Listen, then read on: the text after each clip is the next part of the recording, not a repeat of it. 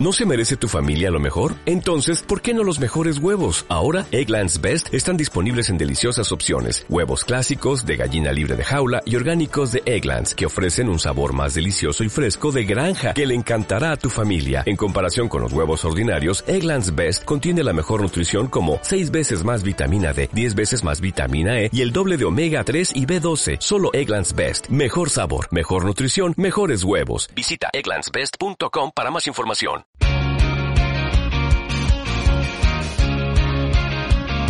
Voces LGBTI al aire.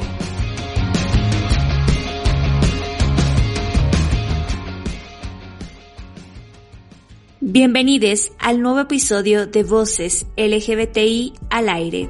El 28 de junio se celebra el Día Internacional del Orgullo LGBTIQ+, en conmemoración al levantamiento ocurrido en la ciudad neoyorquina de Stonewall en 1969. Este acontecimiento fue el primer paso en el camino hacia el reconocimiento de los derechos de la población LGBTIQ y la primera manifestación pública de la población diversa. En conmemoración a aquel día, cada año se realizan actos, concentraciones y marchas en casi todas las ciudades del mundo.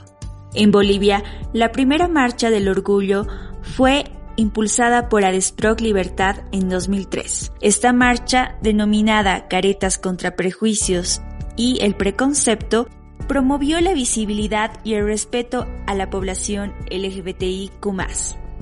Este año, después de dos años, se retoma en las calles, no solo para celebrar quiénes somos, sino para cuestionar la discriminación y prejuicio estructural que aún persiste en nuestro país.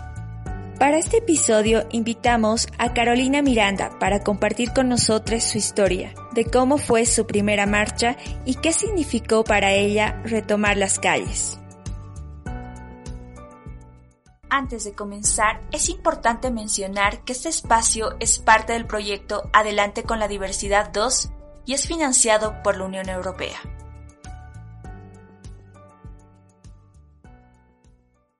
Para mí, pensar en la marcha de las diversidades o del orgullo es pensar un poco en mi historia, en, en lo que he tenido que atravesar y en cómo se ha traducido eso en, en estos días tan especiales, tan festivos, tan de lucha como son las marchas.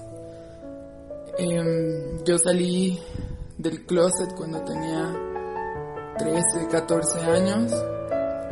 Em, en realidad siempre digo que, que, me sacaron del closet, no, no que yo salía a voluntad, pues mi mamá había descubierto que, que yo estaba saliendo con una chica.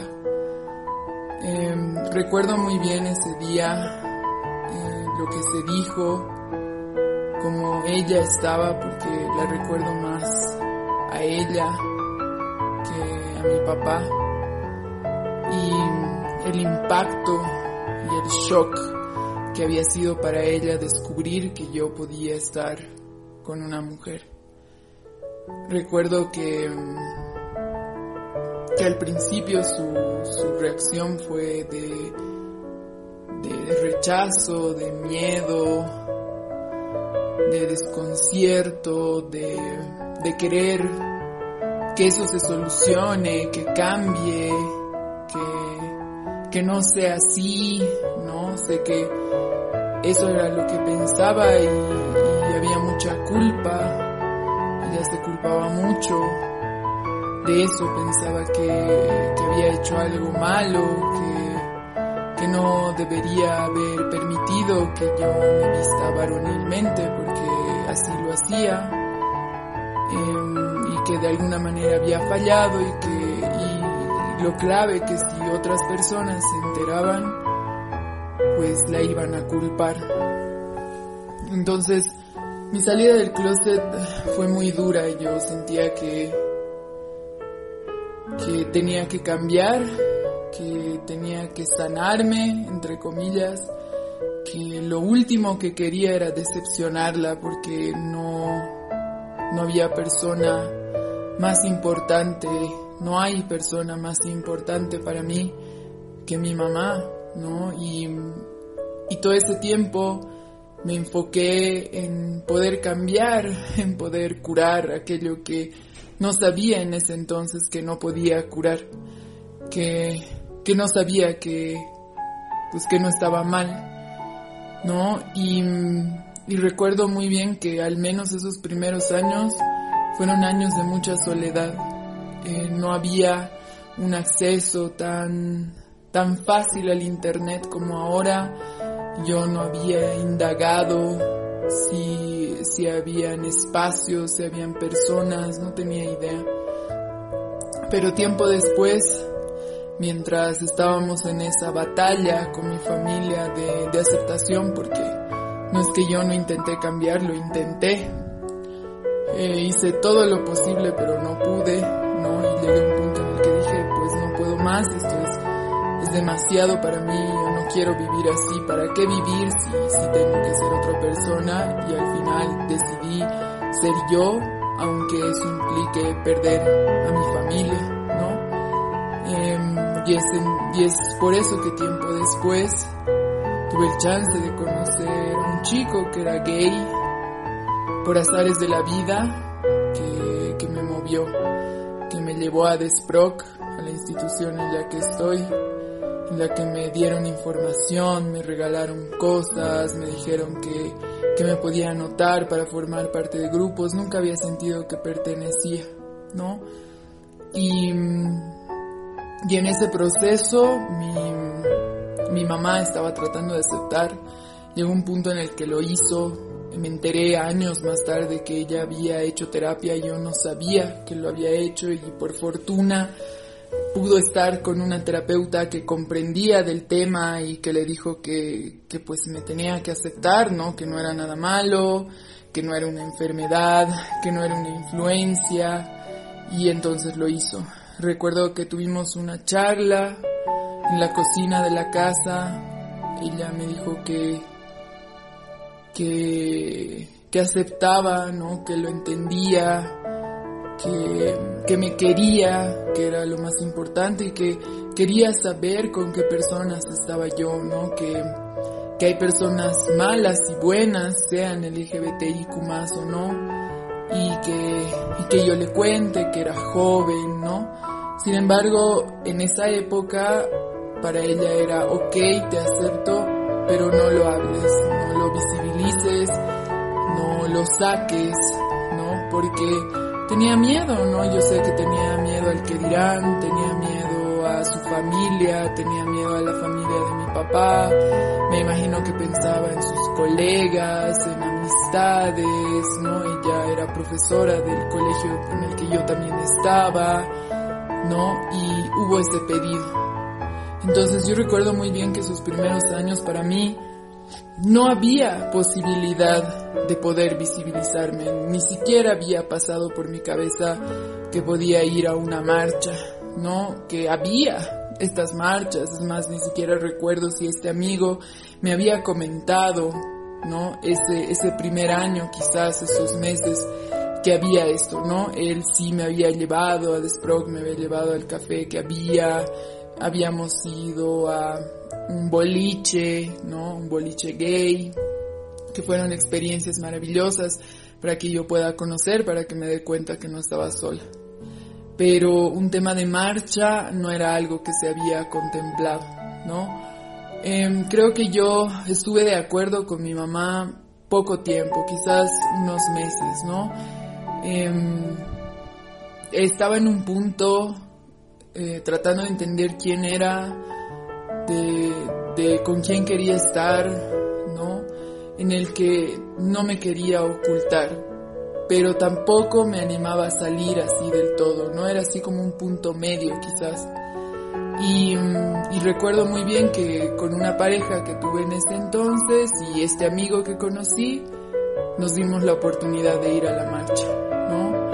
Em, esa primera marcha y en realidad no entramos, solo fuimos a ver, ¿no? Em, para mí ya era un gran paso estar ahí viendo, con la adrenalina de salir en alguna fotografía, aunque sea espectadora, y que mi familia la vea, ¿no? el poder estar con una pareja que para mí en ese entonces era tan importante, ¿no? Porque era como mi espacio de validación, el poder estar con un grupo de personas que eran como yo, ¿no? Que, que eran tan buenas personas, el haberme encontrado con gente, ¿no? Que, que no sabía que era parte de la población y tampoco lo sabían de mí y encontrarnos en un espacio así fue altamente significativo, ¿no? Eh, estaba tan emocionada por eso que casi ni recuerdo si había mucha gente, había poca gente, no recuerdo si entró, eh, entraron varias organizaciones. Recuerdo que vi a Desproc porque a Desproc siempre, siempre entró en grande, ¿no? Eh, y porque ya conocía la institución, ¿no? Y para mí fue muy emocionante, ¿no? Es algo que, que me encantó, con lo que identifiqué, ¿no? Pero ahí batallaba con ese miedo, ¿no? Con ese miedo porque fui esa vez con mentiras, no le dije a mis papás que estaba en la marcha, ¿no? Les dije que íbamos a ir a otro lugar, entonces eh, ahí sí, con mucho miedo, con mucha adrenalina.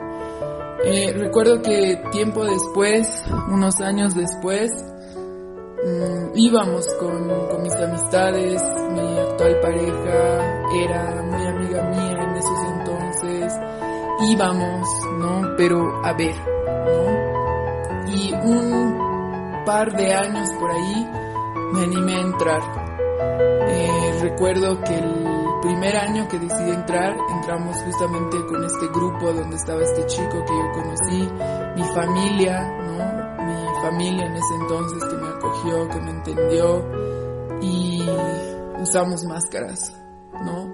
Usamos máscaras, eh, creo, no recuerdo bien, pero creo que le dije a mi mamá, mi mamá se quería morir, quiso insistir en que no lo haga, quedamos en que medio que lo iba a pensar y que no lo iba a hacer, pero yo sabía que quería entrar. Y ahí la adrenalina fue muchísimo más grande, ¿no? Entramos como familia, nos vestimos similar, ¿no? Así usamos los, los mismos colores y entramos y recuerdo como la gente veía, aplaudía, la música, los globos, ¿no? Y todas estas personas, ¿no? Estas personas que consideraba mi familia, ¿no? Juntas con, con mi pareja y eh, celebrando, aunque no completamente, pero celebrando quiénes éramos, ¿no? Y, y se sintió muy bien, ¿no? Eh, nunca había, me había, formalizado entrar con Adesproc como tal, recuerdo que que años posteriores decíamos, este, ok, eh, nos vemos en tal lugar y nos metíamos a la marcha, ¿no? Eh, no había decidido cómo participar en la organización, ¿no? Porque aún era así, aún era así para, para mi familia que, que pues que no se enteren. Recuerdo que esa primera vez que entré con la máscara, mi mamá sí me vio en la tele.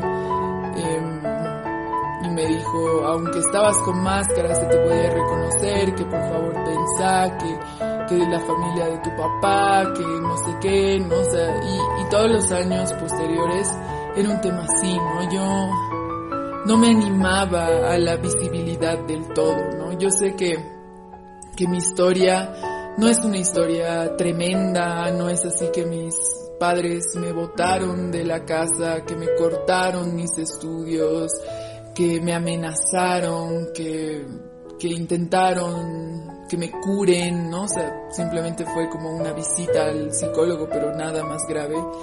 Yo sabía que mi situación este no era tan grave, ¿no? Pero el tema así de visibilidad, al menos para mi mamá, era muy fuerte, ¿no? Entonces yo batallaba, ¿no? Entre esa parte mía de por qué tengo que tener vergüenza, por qué tengo que ocultar a mis parejas y decir que son amigas cuando vienen a la casa, con, con otras, con otra parte de mi familia, con amistades de mis padres.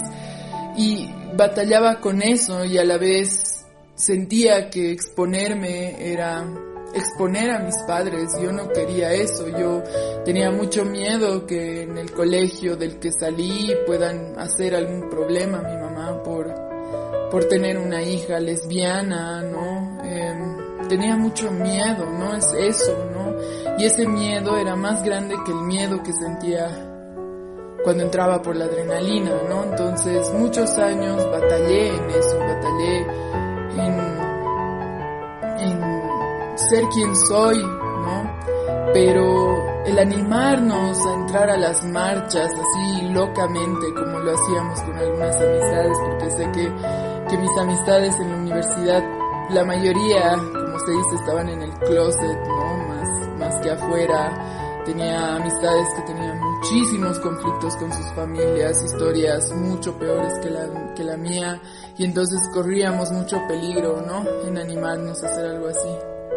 Entonces, había veces así que, que, no sé, el impulso, el estar así, todas las personas reunidas, estar, estar juntos, ¿no? Eh, nos movía y decíamos, ya entraremos, ¿qué nos importa? Y no sé qué, y se sentía tan bien, ¿no? Porque aún, yo sé que esas épocas la marcha no era tan llena como es ahora, pero había gente y la gente no es que te abucheaba, te aplaudía, ¿no? Y, e incluso me acuerdo que otras amistades que, que, tuve posteriormente en esas épocas me vieron porque ya no entrábamos con máscaras, era algo totalmente improvisado, ¿no? No, no es que era planeado, ¿no? Entonces estabas ahí mostrando la cara, que si salíamos en el periódico, en una foto, en, en la tele, ¿no? Animándonos a participar.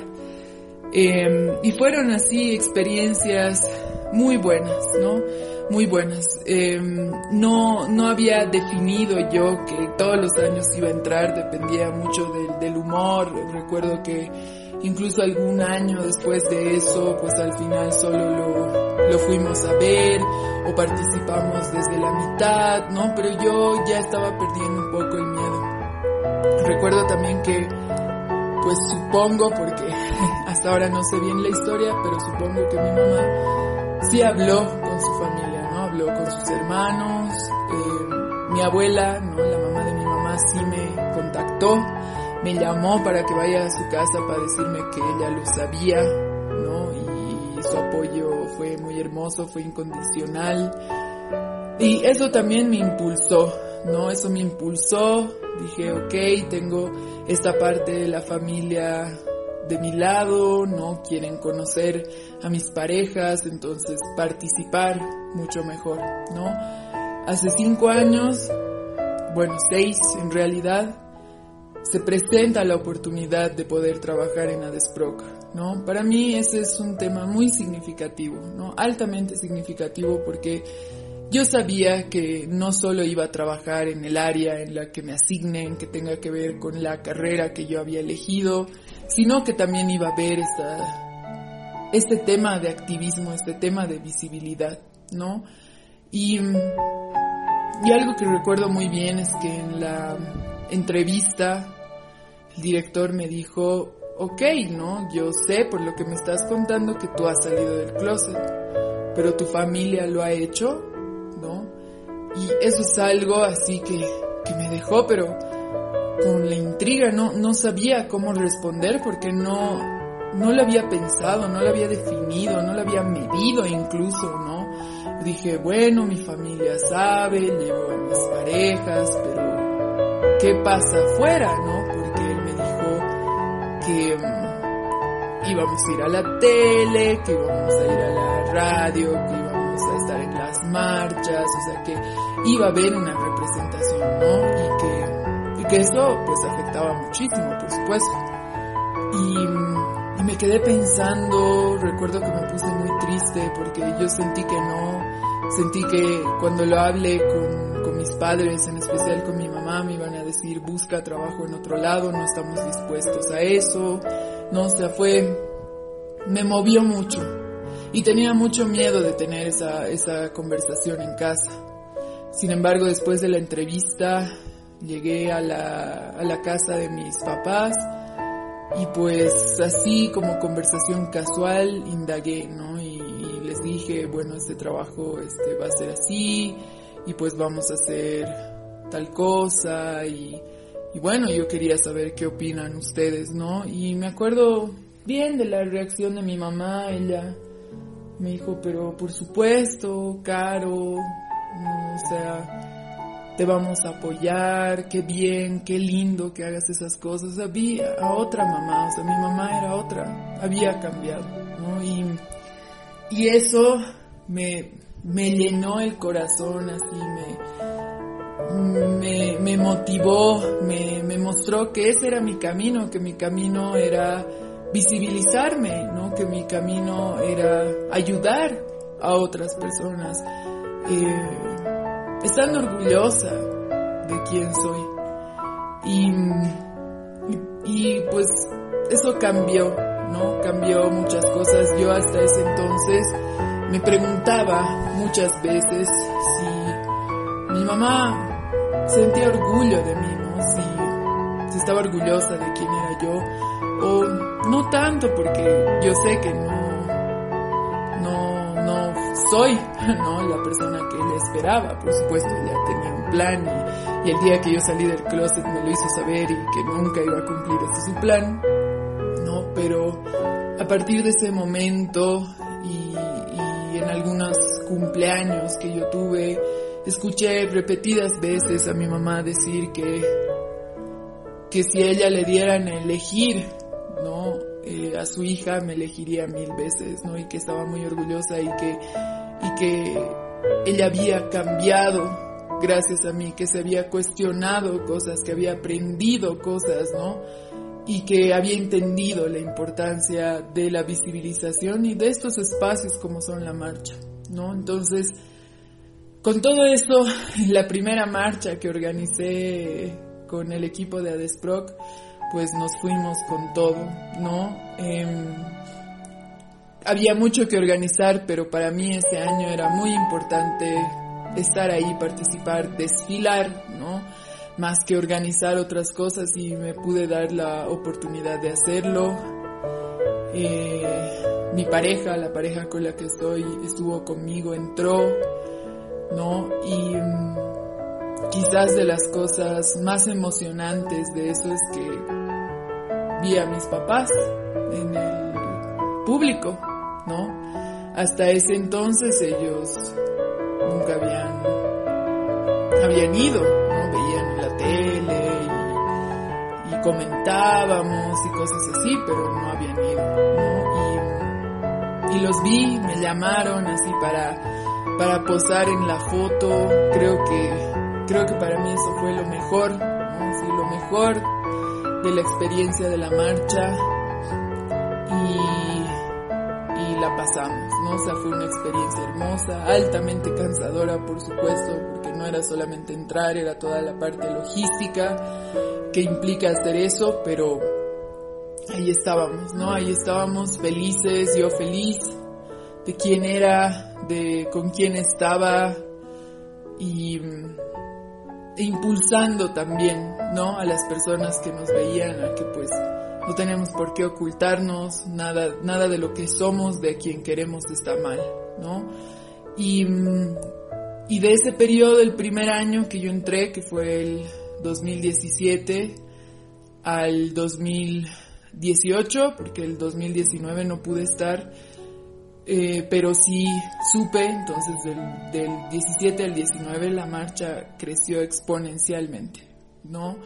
Lo, el 18, el 19 había, ya vendían sillas, las señoras, así espacios para que tú puedas estar, vendían souvenirs, que gorros, que lucecitas, que comida, ¿no? Así era un movimiento y no solo crecía la cantidad de gente que iba a ver, sino crecía la cantidad de gente que entraba, ¿no?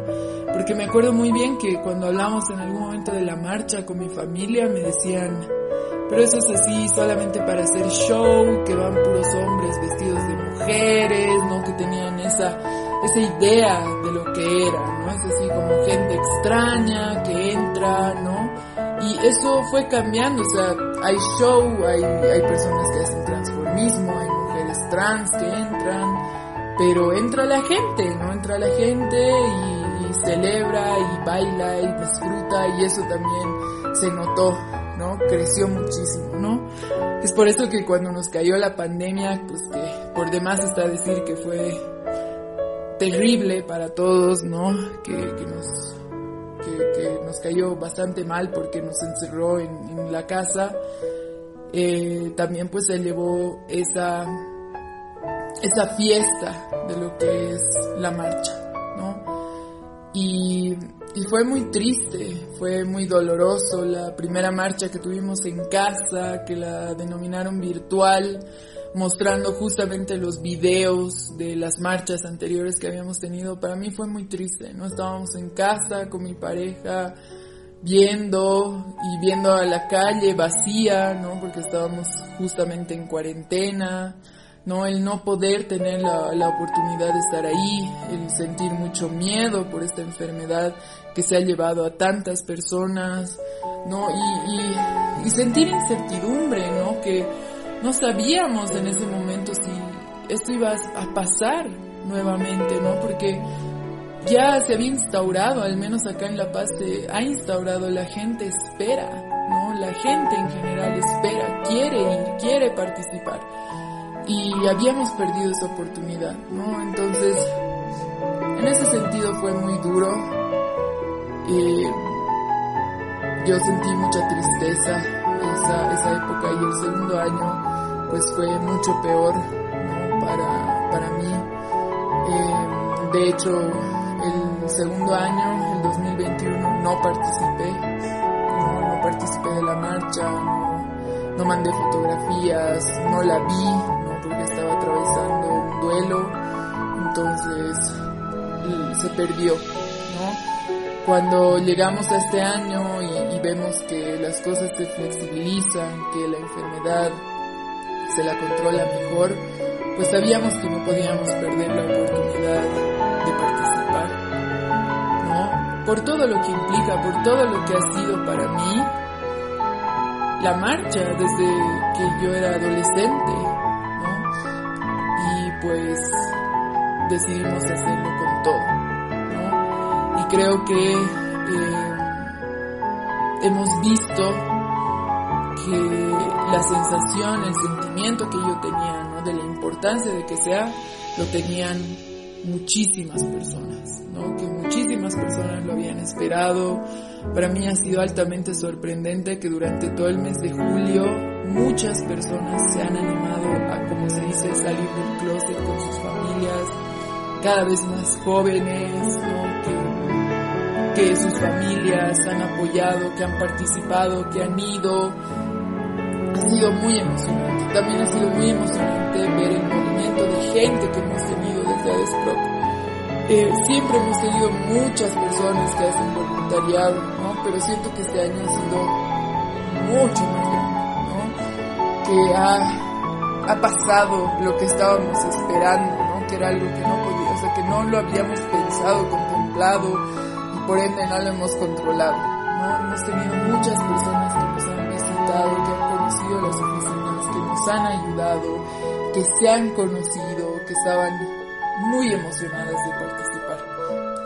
Y pues todo eso se ha visto reflejado en el día de la marcha. ¿no? Creo que desde el 2017 y los años anteriores en los que he formado parte, he entrado, he visto, jamás había visto un bloque tan grande como ha sido el de Adesproc.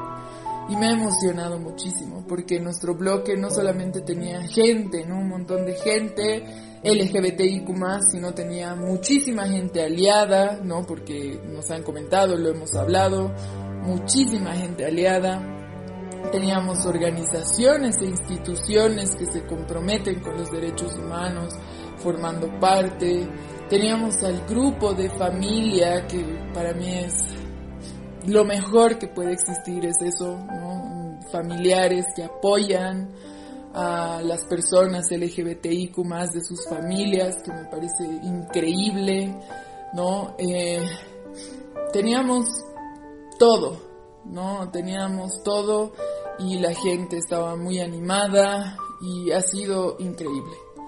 Ha sido una experiencia maravillosa, ¿no? El, la organización como tal conlleva mucho tiempo, mucho estrés, pero creo que al final lo vale, ¿no? Lo vale porque tenemos que estar en las calles. Muchísimos años se nos ha dicho que quienes somos está mal, que tenemos que cambiar, que tenemos que sentir culpa por quienes somos. Y tener la oportunidad de salir a las calles es decirles que no, que no está mal quienes somos, que no está mal con quienes queremos estar, que no está mal cómo nos queremos ver, ¿no?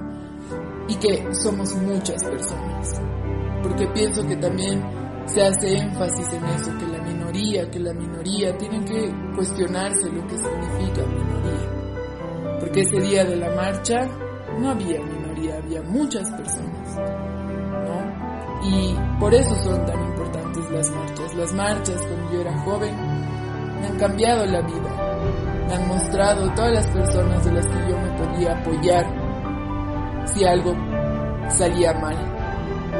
Y lo mismo es para mí ahora, ¿no? Es que las personas que me ven, que nos ven, sepan que somos personas en las que se pueden apoyar que somos las personas que las vamos a recibir, que las vamos a acoger, que las vamos a tener en nuestros brazos, que vamos a ser su familia y que estamos dispuestas a luchar por nuestros derechos, ¿no? Y es eso también. El orgullo es una celebración, es estar sumamente orgullosa de quien soy, ¿no? Pero también es recordar que hay un largo camino por delante, ¿no? Que tenemos que proteger a la población, que tenemos que visibilizar lo que está sucediendo, la violencia que hay con la población.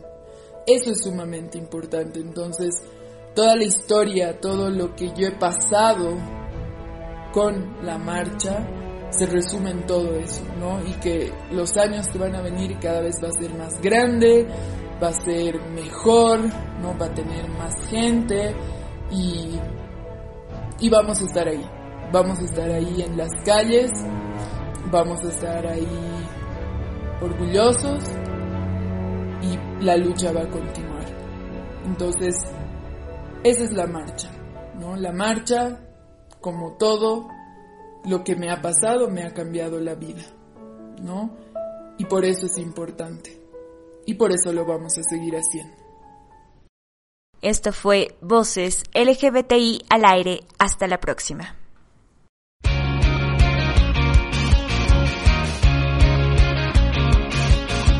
Este podcast ha sido producido con el financiamiento de la Unión Europea en el marco del proyecto Adelante con la Diversidad 2 Región Andina. Su contenido es responsabilidad exclusiva de Adesproc Libertad GLBT y no necesariamente refleja el punto de vista de la Unión Europea.